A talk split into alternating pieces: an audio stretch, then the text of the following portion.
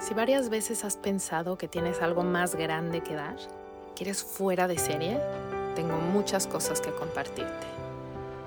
No es solo vivir en el momento presente como tanto hemos escuchado. Se trata de hacer lo más con tu momento presente. Sé que la quieres sacar del estadio. Te prometo que el camino no requiere tanto esfuerzo. Todas esas condiciones que le has puesto a tu éxito no son las piezas faltantes. Déjame acompañarte a descubrir cómo transformar tu estrés en gozo. Eso que estás buscando, esa pieza que falta, es permitirte ver todo lo que eres y abrirle las puertas a todo lo que el universo te quiere dar. Para que eso que das hoy, tu canción, esa que se compone de cada nota, de cada instante que estás respirando, se convierta en algo mágico.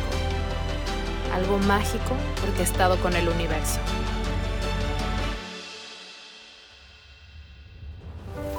Soy Isa Casas y esto es Platicando con Calma.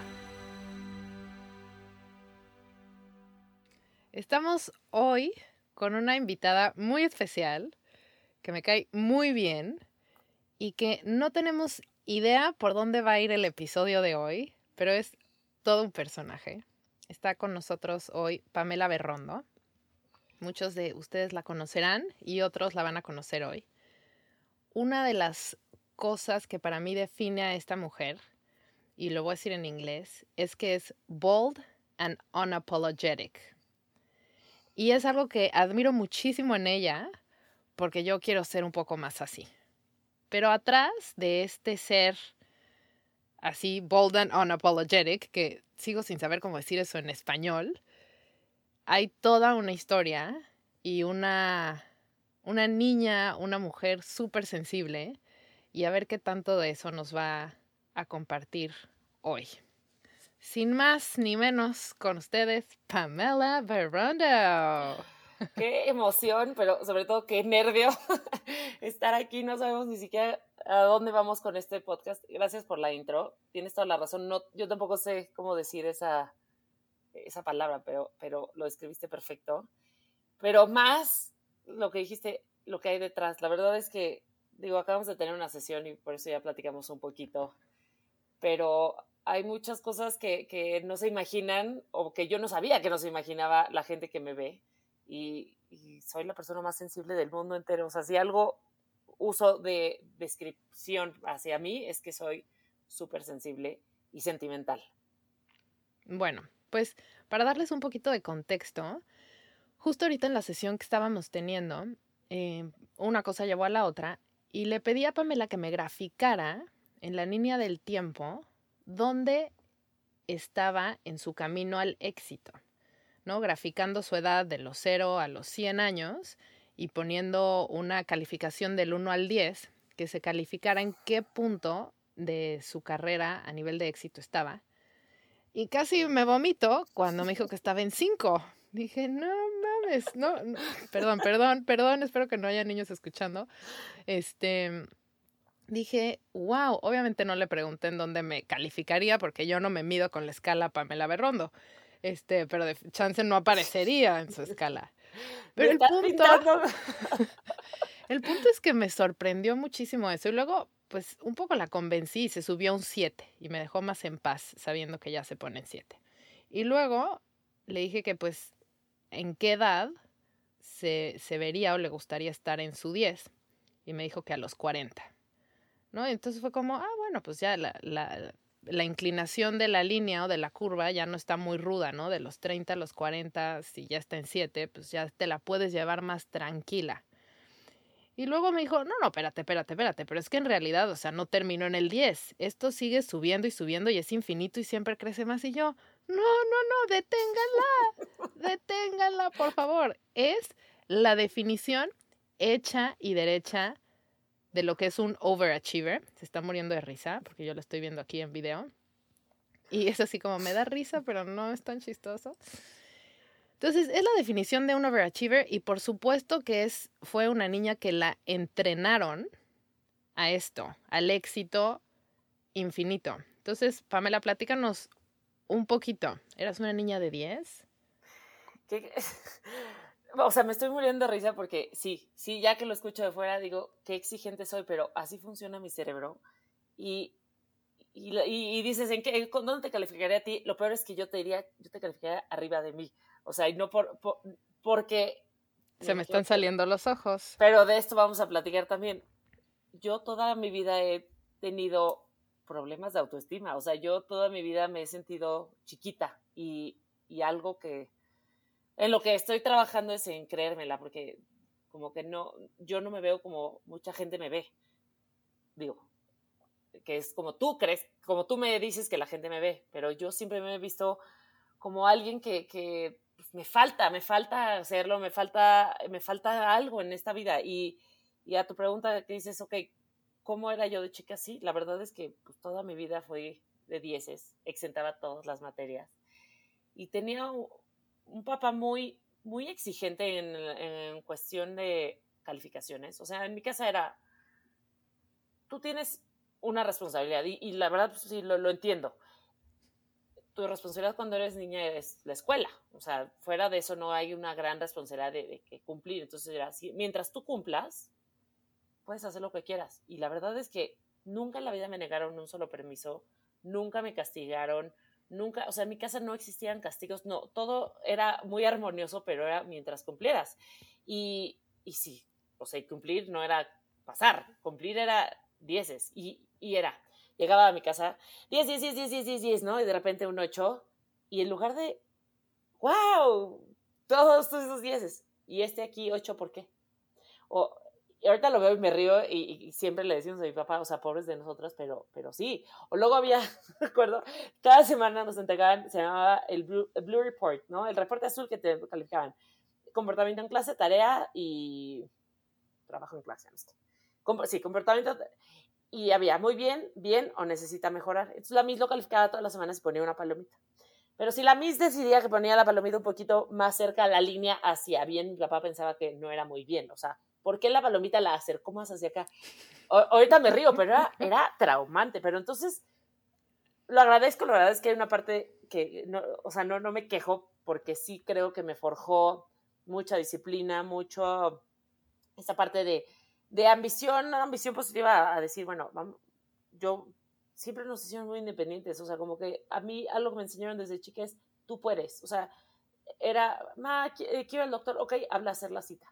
O sea, cositas así, pero, eh, o si estábamos de viaje y pues, sí, sabíamos hablar inglés por la escuela, pero pues, te da pena, ¿no? De chico, y era, este, que, quiero, no sé, me da igual, pedir un sándwich, ¿ok? Ve y pídelo tú, tú pídelo tú, hacer las cosas, que hoy lo veo y, y, es lo que siento que me ha llevado a ser tan independiente y tan, pues siempre buscar mejorar, se lo agradezco mucho a mis papás, pero por otro lado, pues también empiezo a ver esta, estos pues, traumas de decir, sí, sí, la verdad es que sí siento siempre que puedo hacer más o, que no veo, como dices tú, en esta escala, pues me siento en un, dije en cinco, sí, me la volé un poco, pero, pero también es un poco la percepción de, bueno, ¿qué es el éxito? ¿Hasta dónde quieres llegar? Y yo creo que, pues yo siempre creo que puedo llegar más allá. Y no lo veo tan mal, o sea, no, no sé, pero por otro lado, pues dices, sí, sí, estoy, ya sé que se te salieron los ojos, pero Pero sí, creo, sí creo que puedo siempre hacer algo más. Ok. Está toda esta parte eh, de tu carrera profesional, donde estás y donde crees que siempre puedes hacer más, y está todo, todo ese éxito profesional. Cuéntanos un poco, en temas de balance, dónde estás hoy. Profesionalmente estás en tu muy forzado 7 pero ¿dónde estás? ¿No? ¿Por, qué llegaste conmigo? Híjole. A ver, aquí ya voy a hablar. Vamos a platicar como si nadie estuviera escuchando. Qué joya. O sea, la verdad es que llegué contigo. A ver, me voy a regresar un poquito. No, no me acuerdo. Llegué contigo, yo creo que pero porque el universo nos juntó por, por varias cosas. O sea, yo me acuerdo que la primera vez que me acerqué a ti fue cuando subiste algo de, de, la, de que leías la mano y entonces te mandé foto de mi mano de que decías que los que tenían una M eran brujas y dije, ¿cómo? Yo la tengo marcadísima y de ahí salió, vamos a tener una sesión y bueno, o sea, creo que es de, las, de mis mejores descubrimientos este año me has ayudado más de lo que te puedes imaginar. Pero bueno, lo, principal que, que, que trabajamos en la sesión era un poco este, este, esta necesidad incontrolable que siento de siempre estar generando más, más, no, no solo hablo de dinero, sino más, más contenido, más proyectos, hacer, hacer, hacer, hacer, hacer, hacer, hacer. Y este, eh, pues es, es como, le dicen, digo, a ver, para los que no me conocen, yo me dedico a la medicina funcional, sobre todo a las hormonas, y es esta enfermedad de la vida moderna de estar haciendo más y más y más. Pero ¿cuándo creo que me empezó todo este problema? Cuando me volví mamá. Porque cuando te vuelves mamá y yo dije, pues voy a seguir trabajando porque, porque pues quería, quería hacer todo, ¿no? O sea, quiero ser mamá, pero también quiero trabajar, pero también quiero estudiar, pero también quiero aprender, pero también quiero ser esposa. Y ese es donde empiezas a, a, decir cómo demonios voy a hacer todo. Y y, la verdad es que ahí está mi talón de Aquiles, porque, porque entonces me entra una frustración de decir, hago una cosa bien, pero ¿qué es a, costa de qué? ¿No? O sea, qué descuido. Y, y está cañón, porque, porque por un lado digo, bueno, pero no sé qué dejar, o sea, no quiero, no quiero dejar de trabajar, pero por otro lado también quiero estar con mis hijos, pero por otro lado también eh, quiero hacer ejercicio en la mañana, que para mí es este sí, es prioridad, pero luego también de repente me quiero hacer un masaje porque amo los masajes, pero, entonces ahí voy como loquita por todos lados tratando de hacer todo y es donde se empieza a caer y dices, ¿cómo está tu matrimonio? ¿Cómo está tu tiempo con los hijos? ¿Cómo está tu salud mental? Y, y todo desde afuera se ve bien padre y todo el mundo me escribe, pero como, ay, guau, ay, no sé qué, eh, qué padre todo lo que haces. Y sí, pero, pero yo me acuerdo las, perdón, las friegas y las chingas que me metí y me he metido para lograr todo esto. Y, y es, y, y, es, tristemente es adictivo y es como una enfermedad. Este rush que se siente, esta de la adrenalina de hacer, hacer, hacer, pero de repente llegas a un punto de quiebre que, que me suelto berreando, llorando y, y decir, me siento desconectada de mis amigas, me siento desconectada de mi esposo, me siento que no tengo tiempo para mí, me siento sola. siempre lloro que hablo, para que vean, soy muy, muy sensible. Y por afuera se ve, pues una Pamela, como tú dices, tú me ves en un 10 o no sé, yo no me, yo no me siento en un 10. Sí soy, tengo un nivel de exigencia, por lo que veo, muy alto, pero, pero por otro lado, siempre siento que hay algo ahí que me falta. Y entonces es esa búsqueda interminable de a ver, pues ahora con qué proyecto lo lleno lo lleno y lo lleno y a ver y qué hago. Y, y por eso te digo que eres de mis descubrimientos más grandes porque me faltaba mucho esta parte espiritual, o sea, este, esta conexión conmigo, con qué siento. De chica lo tenía mucho. Yo era súper, súper, súper, eh, siempre me han dicho que tengo mucha empatía, mucha percepción, por eso soy tan sensible, pero tan sensible al punto de que lloraba todos los días y mis hermanas era, ay, ya va a llorar otra vez. entonces siempre me molestaban porque Pamela lloraba, o sea, yo hablaba en público y te temblaba la voz. Ahorita hablo en público sí, con una facilidad que es práctica, claro, pero siempre he sido súper, súper sensible y siempre he sentido, o sea, yo siento que siento más que muchas personas. Tanto lo feliz como lo triste. O sea, me puedo ahogar en un vaso de agua, pero si algo me extasia, y soy muy voluble y soy muy vulnerable y, y digo, perdón, ya me estoy, ya me estoy extendiendo y no te estoy dejando ni hablar, pero... pero no, no, este capítulo es de ti. eh, pero eh, como que la vida me ha puesto en un lugar en el que me ha hecho trabajar esto, luego porque pues estoy expuesta en redes a, a, ser, no soy una figura pública, porque no me, no me considero una figura pública, pero sí tengo un una página, una cuenta en Instagram en donde pues estoy, tengo muchos seguidores y, la gente me ve y la gente opina, que ese es donde dices, bueno, ¿qué tanto? Pues tienes que, que, empezar a, a, ponerte una, hacer una capa gruesa de piel, porque, porque la gente opina y la gente es mala. O sea, hay gente muy cizañosa, hay gente que, que se le olvida que hay una persona atrás. Entonces, como que lo empiezas a. La verdad es que al principio cuesta más, luego ya como que te vas acostumbrando, pero te agarran en cinco minutos de, de vulnerabilidad que me pasó esta semana que te platiqué y te quiebran. Y, y, y, entonces dices, bueno, pues todo esto que se ve de afuera te hace empezar a buscar lo que en realidad necesitas adentro, que es más importante toda esta parte espiritual. Entonces, bueno, ya me desvío un poquito, pero ya no me acuerdo cuál es la pregunta, porque así va mi cabeza. Yo tampoco, y, esto, y esto me hace tocar un punto que ahorita estaba en mi cabeza como esto es lo que tienes que decir este, después. Una cosa que platicábamos Pamela y yo, que somos muy parecidas, es que la estructura de nuestra cabeza es como es como muy poco rígida. Sí. Es como esta naturaleza de ser multitasking, pero en la cabeza estás multitasqueando. Entonces tu cabeza no para, pero además de que no para, está enfocada en un millón de cosas, ¿no? Y es así como, ¿a quién puedo contratar para que ordene mi cabeza y por lo tanto mis acciones a lo largo del día?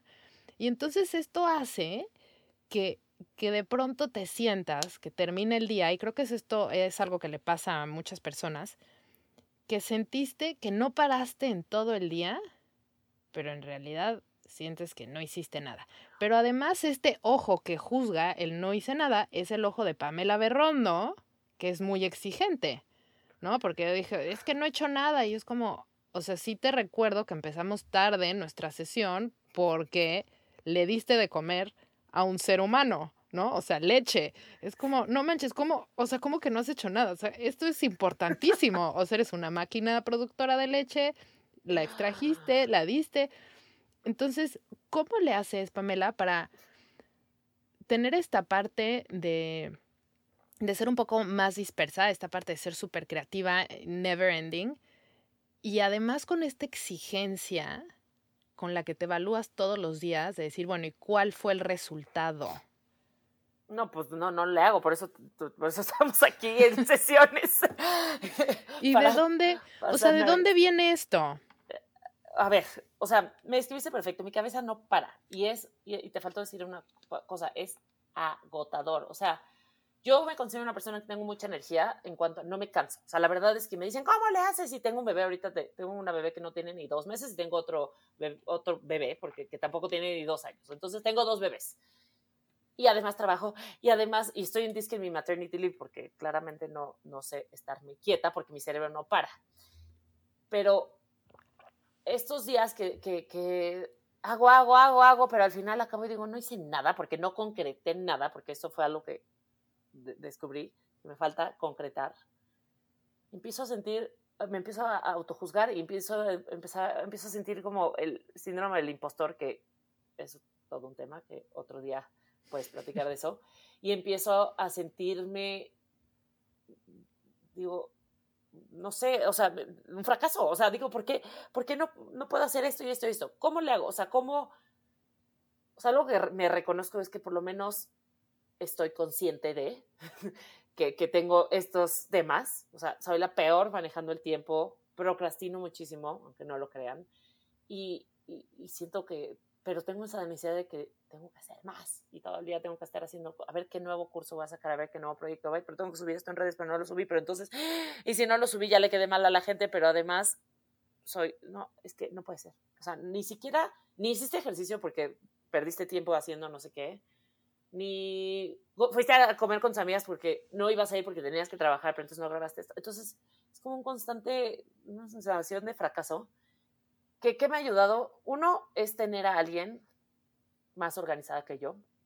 A esto se lo agradezco a Andrea, mi hermana, que es muy to the point. O sea, tenemos que hacer esto y esto y esto y esto y esto y todo el día me está recordando y aunque a veces la quiero alucinar de que digo, deja de presionarme porque odio que la gente me presione, agradezco porque si yo sin presión y sin deadlines, claramente no funciono y entonces empiezo a procrastinar. Hago un paréntesis aquí, este, tantito, para, por, para la gente que no te conozca porque no lo hice en la introducción y no lo hice a propósito porque no te quiero presentar diciendo tu currículum profesional.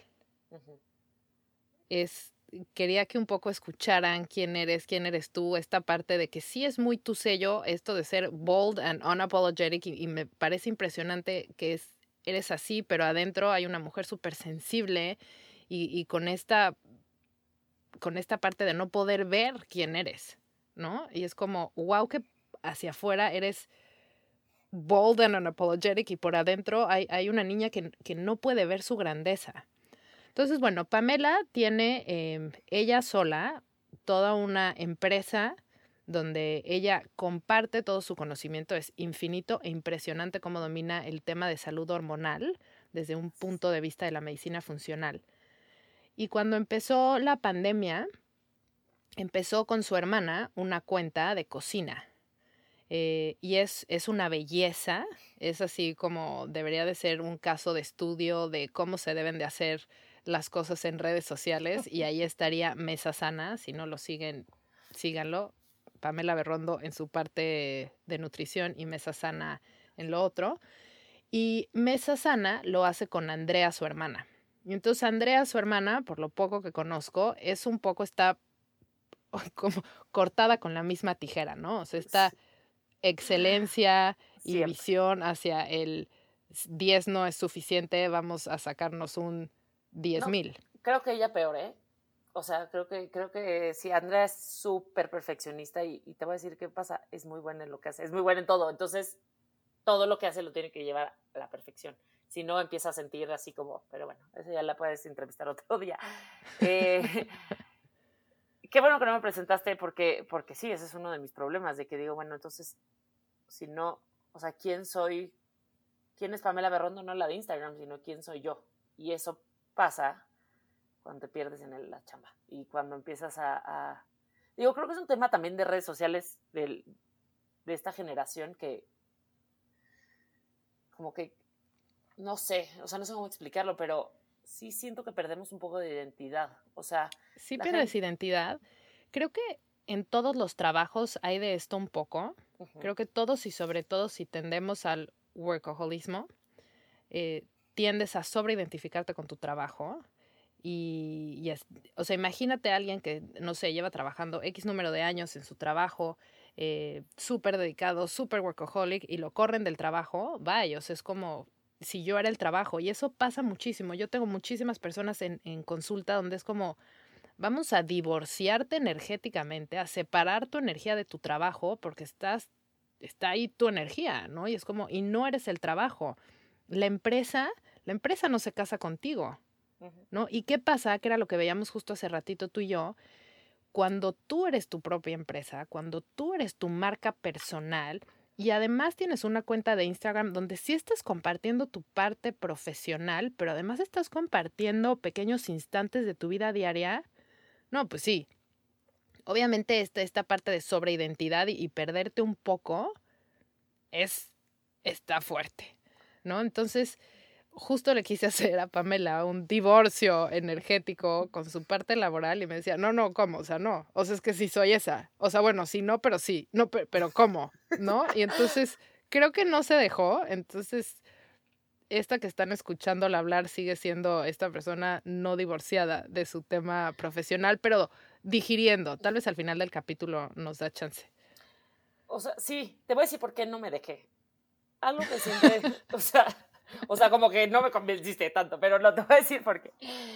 Algo que yo he tratado de hacer, y es un poco por cómo me introdujiste, es ser quien soy. O sea, eh, dije, ok, siempre mi propósito de hacer unas redes sociales no era enseñarte, mira qué padre hago ejercicio y mira, no, no. O sea, porque dije, ok, tengo que aportar contenido de valor al mundo esto que estoy aprendiendo en medicina funcional en México, yo vivía en San Francisco cuando empecé mi cuenta, ahí estudié y, dije, esto la gente lo tiene que saber, o sea, puedo ayudar a tantas personas.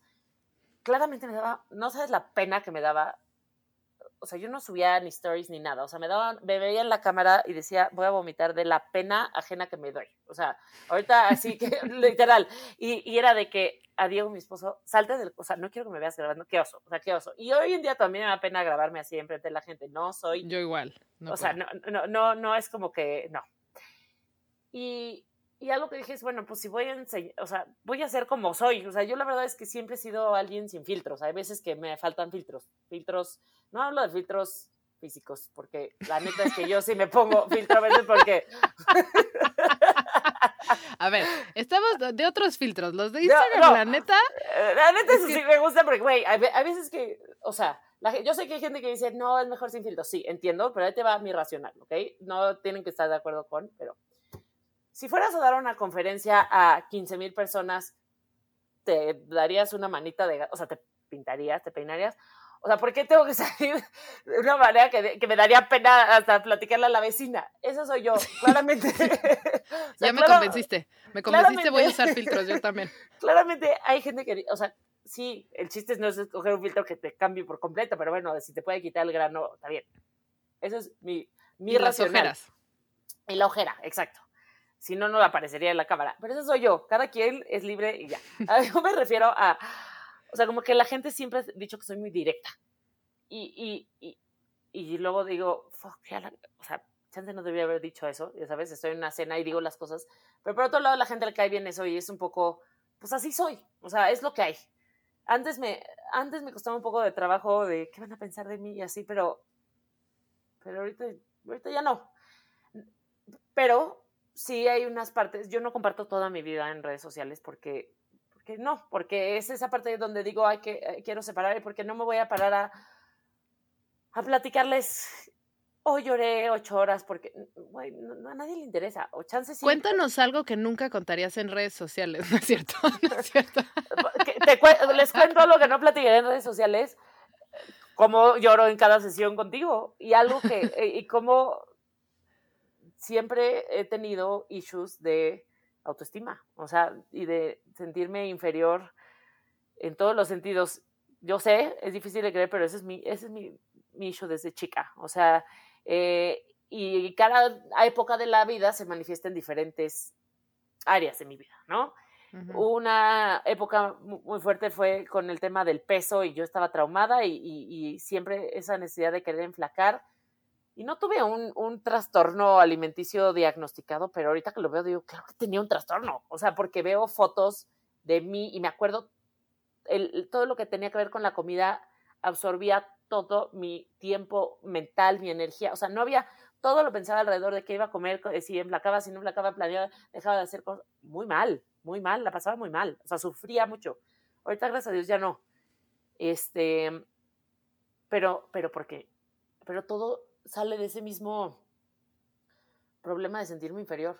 Y si no, es, llegaba a una fiesta y sentía como que I don't fit in, o sea, no, no, no, entonces como que me volvía penosa y callada y porque yo que les va a interesar, no sé, y luego me pasa también, y hoy en día me pasa, ay, no, que esto no, y, y, si mi curso a nadie le gusta y este, no, no, chance, es que chance ya sabe más de esto que yo, o no sé, se manifiesta en muchas partes y, y es donde tengo que aprender a cortar mi cerebro, a mi cabeza, decir, alto, es mi cabeza, no eres tú.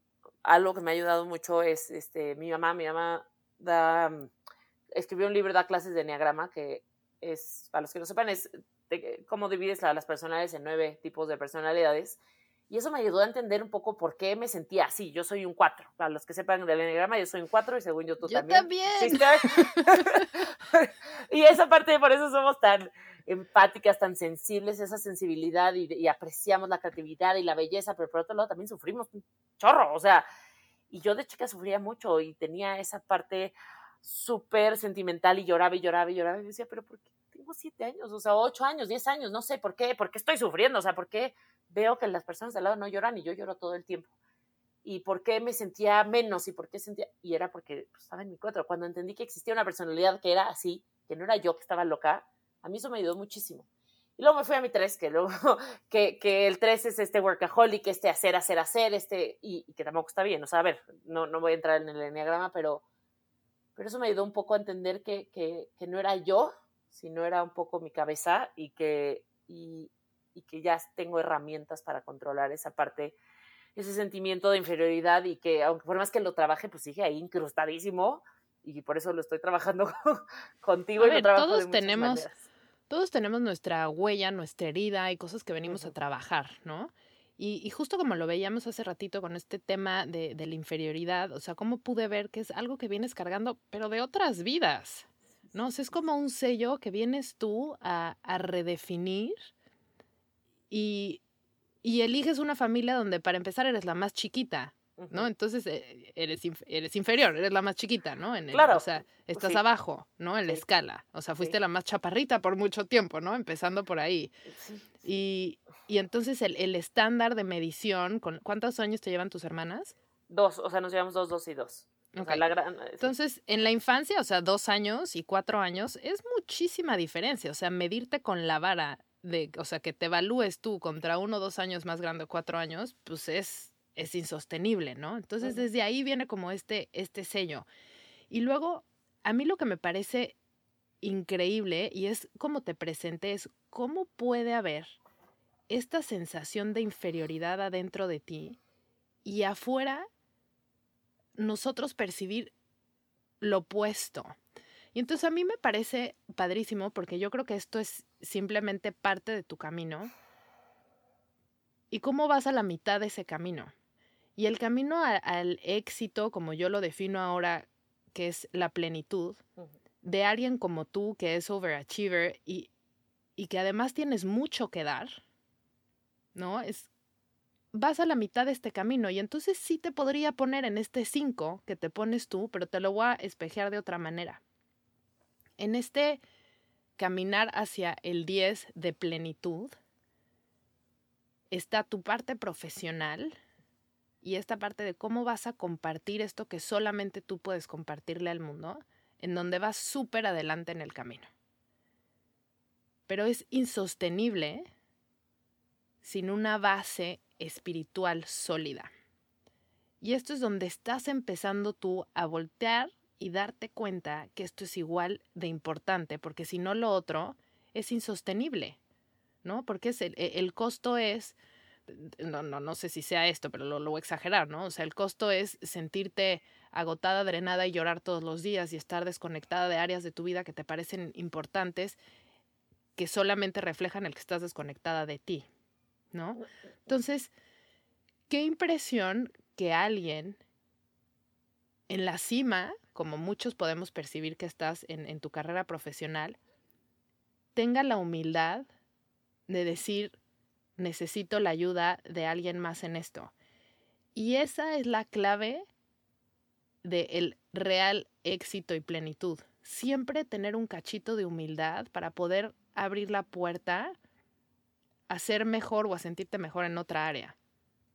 Porque hay muchos que no voltean para atrás, que hay un ego tan grande que nunca se van a parar a decir necesito algo más. Psicólogos, terapia, ¿qué? Sanación, eso nunca, yo no lo necesito. El mundo me la pela, ¿sabes? Y siguen corriendo, persiguiendo la chuleta infinita y generando más y más y más y más y más.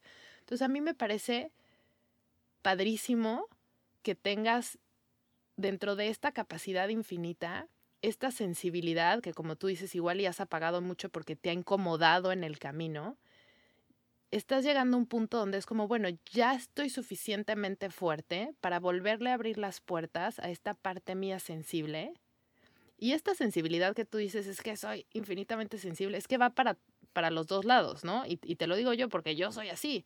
Y es como, sí, soy muy emocional, pero pues también soy muy psíquica. ¿No? Y entonces en, en, en, un rato, ya que esta mujer está entrenada, podremos aquí hacer un capítulo de Pamela Berrondo, la psíquica, viendo más allá de lo evidente, porque claramente lo tienes, o sea, es, es, parte de esto.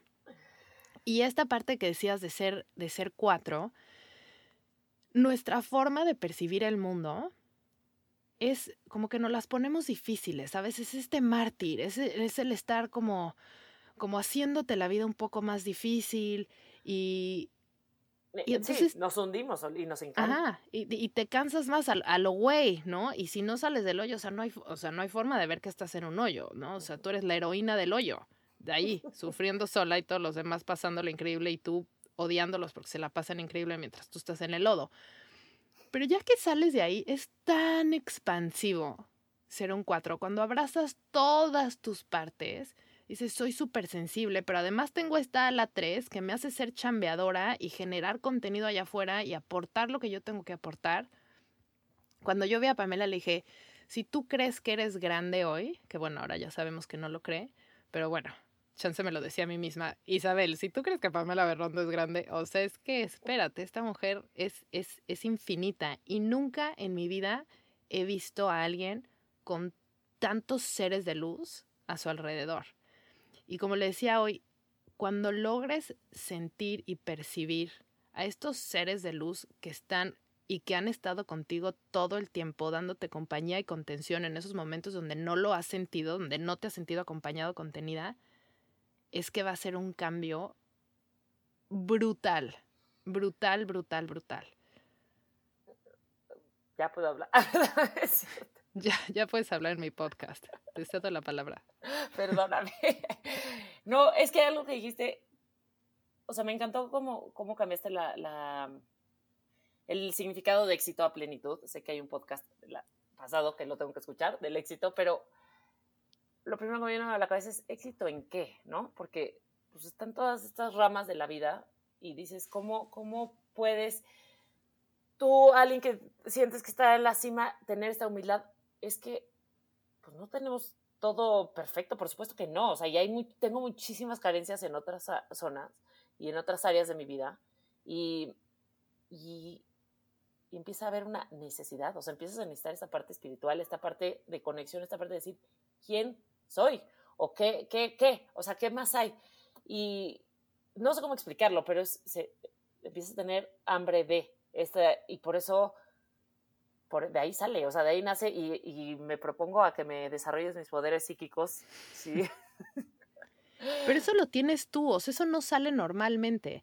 El camino al éxito profesional sin raíces en ti, sin raíces en tu corazón, sin raíces a lo espiritual. Y, a lo espiritual me refiero a tu espíritu, a tu esencia, ¿no? No vayamos al, al, término religioso. Claro. Si no estás enraizada en ti, esta persecución, o no sé si se diga persecución, pero este perseguir infinito del éxito, y ya lo habías dicho al principio, se vuelve una adicción. Sí. Y este, así como hay muchísimos cantantes que han sido súper famosos en, en, la historia de la humanidad que nacen con un don impresionante que es su voz. Si no están enraizados en sí mismos, en su espíritu y en su corazón, eso los vuela, ¿no? Y suelen ser, pues, personas que, que no tienen un entorno familiar que, que, que, los agarre un poquito, ya que ellos no tienen raíces en ellos, y terminan en las drogas, ¿no? Entonces, eso es una. Otro es, pues, la droga se empieza a, volver los proyectos profesionales, el trabajo, y entonces es, es, incansable hasta que eso también te, te seca y te rompe. ¿no? Entonces e, el éxito ciego sin raíz es, es, un, es una enfermedad y es un camino a, a la muerte, literal. O sea, sin, sin más ni menos, porque además en ese camino hay un, hay, empieza a haber tanta separación de ti que no hay ni siquiera cómo regresar porque no sabes quién eres. Entonces, como hacia dónde apunto la dirección porque no, no, no, no sabes quién eres. Entonces, no, no, hay forma de regresar. Entonces, esto que dices, no, pues es que empieza a haber hambre. A ver, es en ti. Esto no le sale a todo mundo. Sí, sí, totalmente. Pero los invito a todos así a descubrir esta parte espiritual o esta parte, llámale como quieran, o sea, pero esta otra conexión que no solamente es el trabajo, eh, eh, y, cada vez estamos más desconectados, pero por otro lado también decías, este, no me acuerdo qué te iba a decir. No, inspírate. Come back, come back. es que no, o sea, necesitamos aquí un productor para que, para que nos ancle. O sea, es como la dispersa con la dispersa platicando. Es como siempre nos pasa y es como eh, el tiempo, el tiempo es que, el que nos dice como, bueno, ya, ok, aquí la dejamos, bye. Pero bueno, no, aquí Pero es que la cabeza de las dos con ocho mil cosas a la vez.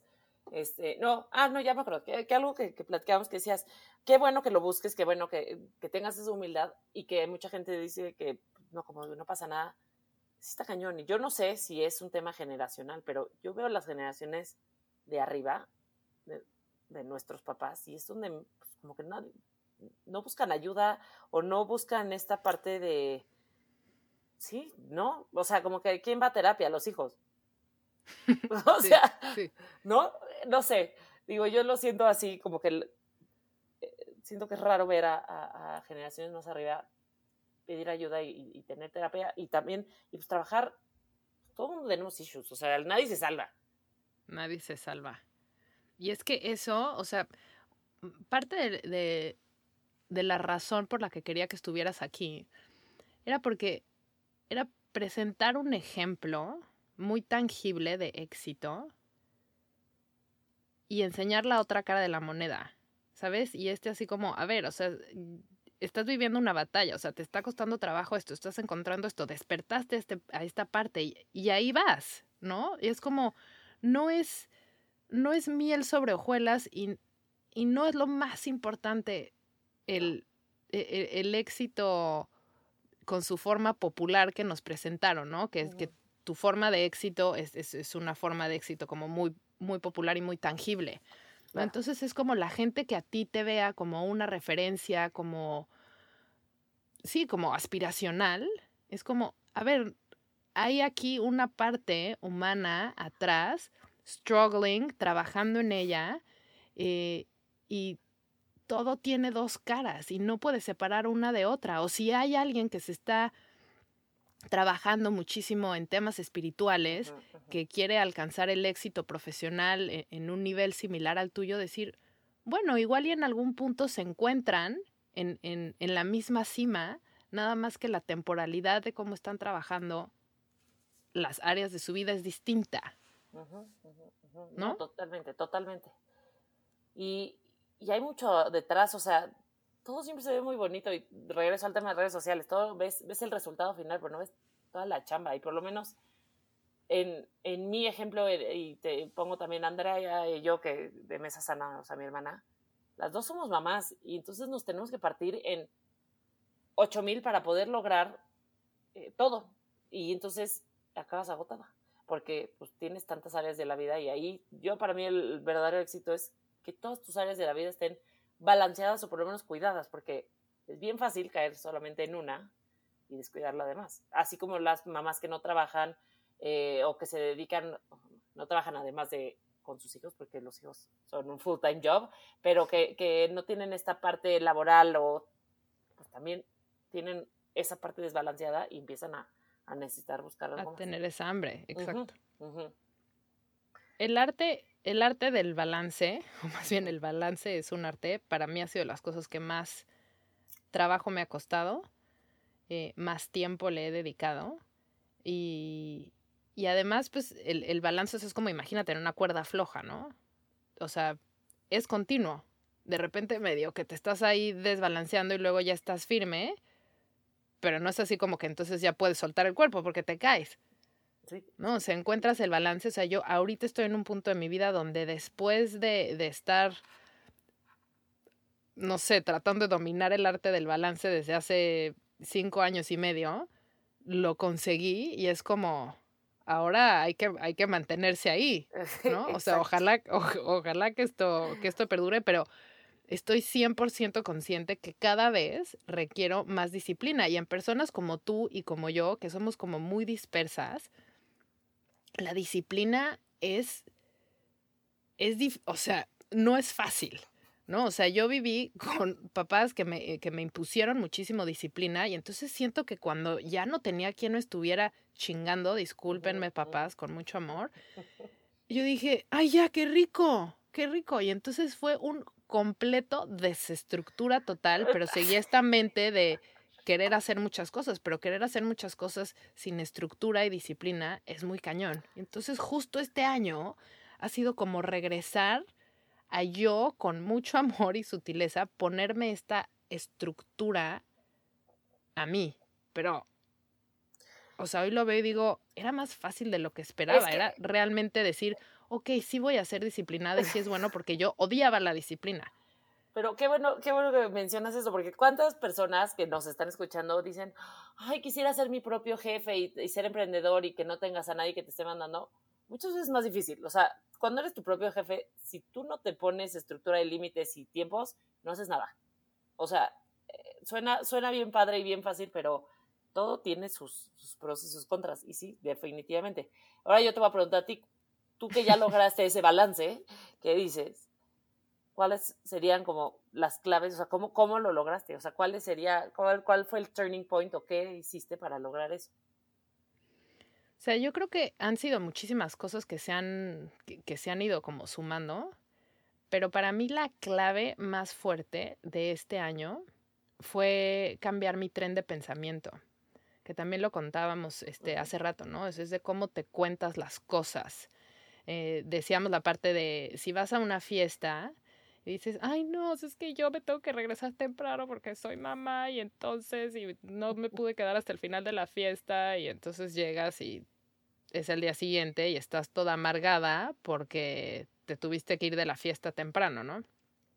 O pasa exactamente lo mismo, dices, ¿sabes qué? Yo me voy a despertar, me voy temprano, pero me la paso increíble estas tres horas en la fiesta y al día siguiente estoy fresca con mis hijos. Y está la otra que no se regresó a su casa y va a estar sufriendo todo el domingo cruda cuidando a sus hijos, ¿no? Porque entonces el drama aquí de, de, de, Pamela era como, y es que ¿por qué soy tan responsable? Y es que ¿por qué me exijo tanto? Y es que ¿por qué no puedo soltar y disfrutar todos la fiesta? Mis al sol, espérate. X, ese era muy leve, deje que les cuente, no, no es cierto. Este, pero bueno, yo, es que yo era así, o sea, eso porque lo acabamos de decir, pero tengo el, hace unos meses fui a una cosa en, en la tarde y yo la verdad es que en la tarde es muy raro que me vaya. O sea, en la tarde sí es así como, es el momento de ser mamá y estar con mis hijos y ahí estoy, ¿no? Y aunque igual y no estoy jugando con ellos todo el tiempo, pero estoy presente. Y entonces para mí irme, o sea, sí entra dentro del mala madre, ¿no? Ah, o sea, sí me cuesta muchísimo. Y entonces eh, me fui a, una, a un evento de unas conferencias muy, muy padres y así. Me recogió una amiga y ya, y me regresó. Y entonces llegó, ¿cómo te fue? Y yo, uff, estuvo padrísimo, no sé qué. Y justo mi, mi autodiálogo de drama estuvo a punto de decir, o sea, ya lo escuché porque ya estoy en ese nivel de entrenarme, de ver mi pensamiento antes de actuar. Y estuve a punto de decir como, uff, pero no sabes el tráfico cómo estuvo. Y dije, wow, o sea, me valió madres el tráfico, yo ni manejé, fui platicando con mi amiga, o sea, no me molestó en ningún momento. Pero entonces esta, esta concepción mía como de, era la, era la reina del drama. O sea, igual, no, o sea, igual la gente que me conoce, igual a veces así como X, no para nada, te, te concebía como la reina del drama porque no me tiraba al drama, pero era como esta parte de decir, como el mártir, como mira qué difícil es, pero mira qué bien lo estoy haciendo. Entonces, como que yo solita me hacía la vida más difícil. Entonces, o sea, me este estás describiendo, me estás describiendo, sí. Entonces, este año, al hacerme la vida más fácil, y decir, me voy a dejar de pelear con, con la disciplina, ¿no? O sea, me dijeron, tú tienes que ponerte a hacer ejercicio porque si no vas a seguir con todos estos temas hormonales que tienes y tus migrañas y no sé qué. Y la primera vez, o sea, lo tomé y estuve como, no sé cuántas semanas habré estado lamentándome de, ¿cómo? O sea, yo siempre he hecho ejercicio porque me gusta y ahora lo tengo que hacer por obligación, porque si no, esto es hora dependo del ejercicio y no puedo comer azúcar, pobre de mí pobre de mí que no puedo comer azúcar, estos sacrificios que estoy haciendo, o sea, era una quejosa. Hasta que dije, bueno, ya es lo que es. Y entonces empecé a hacer esta... Pero ubicas, es que es, es la conversación latina de cuando alguien le dice, ay no, pobre de ti. No, pobre nada. No me digas pobre. O sea, esa palabra no existe en mi vocabulario. Y estoy en un momento de mi vida donde soy cero tolerante al pobreteo y al drama. O sea, no puedo, no puedo. Escucho a alguien que se está lamentando de su vida, pero que realmente no está haciendo nada para cambiarlo y es como, mm, no puedo porque como yo era así, me, o sea, ahorita me brinca muchísimo. Y eso fue lo que cambió. O sea, en el momento en el que me salí del drama y la queja y hablarme bonito para tener esta disciplina. ¿no? Porque no es lo mismo decirte en la mañana así como, órale, en chinga, párate, haz ejercicio, no sé qué. Es como, perfecto, vamos a hacer ejercicio, cómprate, cómprate algo bonito. O esta semana que he estado como más, eh, como un poco más de caída y me ha costado trabajo hacer ejercicio y hace muchísimo frío. En las mañanas, híjoles, me hubiera, o sea, me hubiera hablado espantoso por no hacer ejercicio, pero entonces negocio conmigo. Y es como, bueno, ok, vamos a ver cómo te sientes en la noche, a ver si en la noche haces ejercicio. ¿Y qué crees? He hecho ejercicio en las noches y todo bien. ¿No?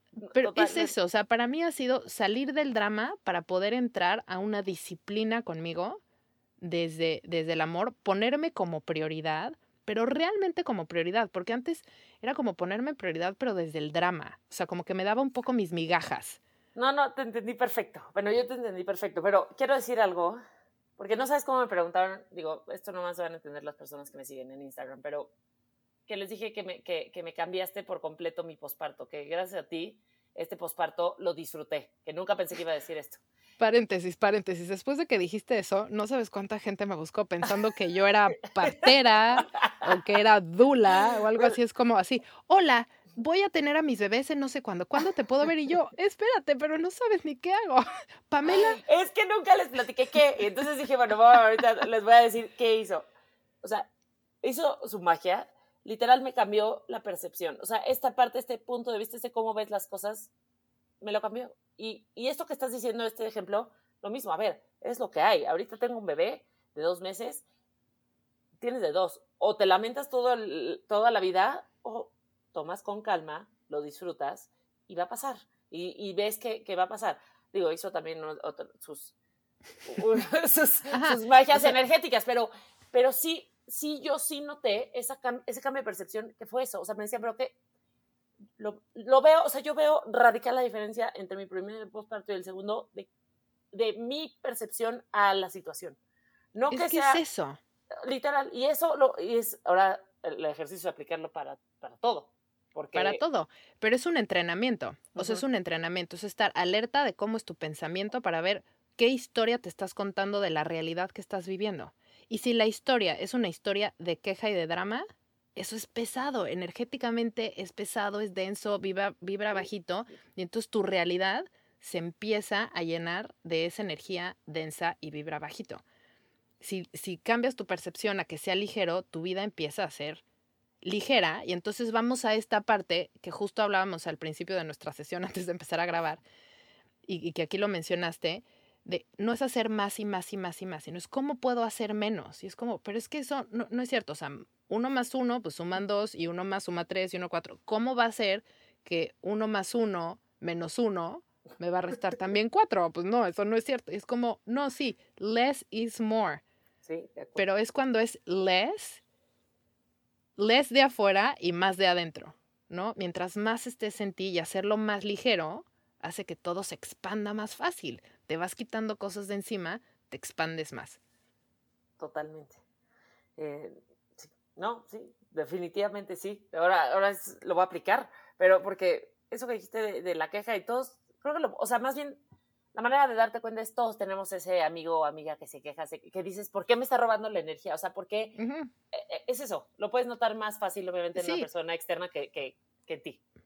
Y, y, es ahora que está como muy de moda trabajar con el trauma y ver cuáles son tus traumas y así. Entonces vas al psicólogo, vas a una terapia y es como, ya descubrí que mi trauma es que mi mamá me trataba así y así y no me dio tal. Y entonces te quedas atorada en eso y lo revives y lo revives y cada vez que lo revives le echas limón a la herida y más limón a la herida y entonces estás ahogada en tristeza todo el día, vibrando bajito y es como, a ver, no, eso es lo que me tocó, eso es lo que hay. ¿Qué tengo ahorita? Vamos a, sentirnos ligeras. O volteo a ver la luz o le doy la espalda a la luz. Si le doy la espalda a la luz, solo veo mi sombra. Si volteo a ver la luz, veo la luz. Y esto lo dijo segunda vez que lo menciono en el, en el podcast, pero es que amé como lo puso Gurudev Sri Sri Ravi Shankar, así lo dije, dije, ¿qué, qué facilidad. O volteas a ver la luz o le das la espalda.